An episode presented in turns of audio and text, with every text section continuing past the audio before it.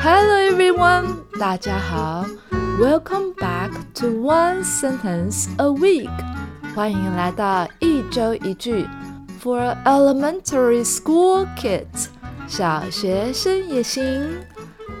I'm Emily，我是艾美丽。Today our special sentence is，今天我们要学的特别的句子是 Let's recycle。 让我们来回收。Let's recycle，让我们来回收。Recycle，R E C Y C L E，recycle。What does it mean？它代表什么意思呢？Let's recycle means，让我们来回收，代表着。 We should gather，我们应该要来收集，and reuse things，重复使用东西，like paper，像是纸类，plastic，塑胶，and metal，金属。We don't throw them away，我们不会把它们丢掉。Recycling。 回收 helps Earth 帮助地球 by reducing waste 透过减少垃圾 and protecting the environment 和保护环境。So what does it mean? Let's recycle means we should gather and reuse things like paper, plastic, and metal. We don't throw them away. Recycling helps Earth by reducing waste and protecting the environment. Recycling 回收 is like 就很像 giving old items 给予旧的物品 a chance，一个机会，to become something brand new，成为一个全新东西的机会。Recycling is like giving old items a chance to become something brand new.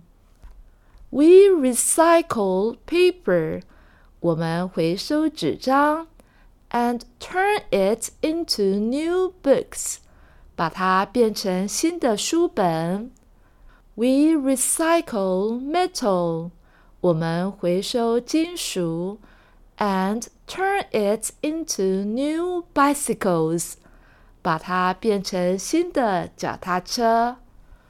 We recycle plastic，我们回收塑胶。 and turn it into new bottles，把它变成新的瓶子。Now let's listen again，我们再听一次。We recycle paper and turn it into new books. We recycle metal and turn it into new bicycles. We recycle plastic and turn it into new bottles. Let's learn some more sentences. 让我们再来学习更多的句子。Using "Let's recycle"，让我们来回收 that we can use in our daily life。我们日常生活可以来使用。 Let's recycle paper to protect trees. 让我们来回收纸张、纸类，保护树木。Let's recycle paper to protect trees. Let's recycle plastic. 让我们来回收塑胶，to reduce plastic pollution. 来减少塑胶污染。Let's recycle plastic to reduce plastic pollution. Let's recycle metal. 让我们来回收金属。To save Mother Nature. 来拯救大自然。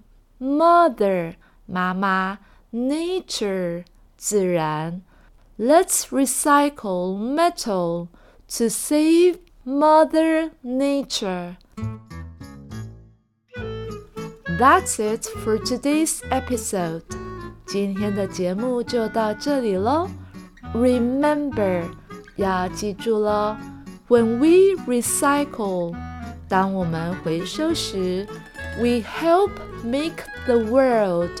我们帮助 让地球变成了一个 a cleaner and better place，一个更干净而且更美好的地方，for everyone，让每一个人是受益者。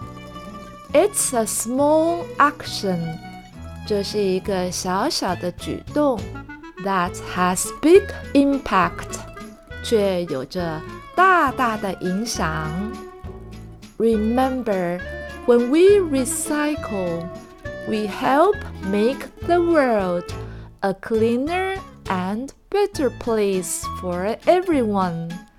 It's a small action that has big impact. Thanks for joining us today. I'm Emily. 我是艾美丽。Stay tuned. 要继续收听哦。Until next time. Goodbye.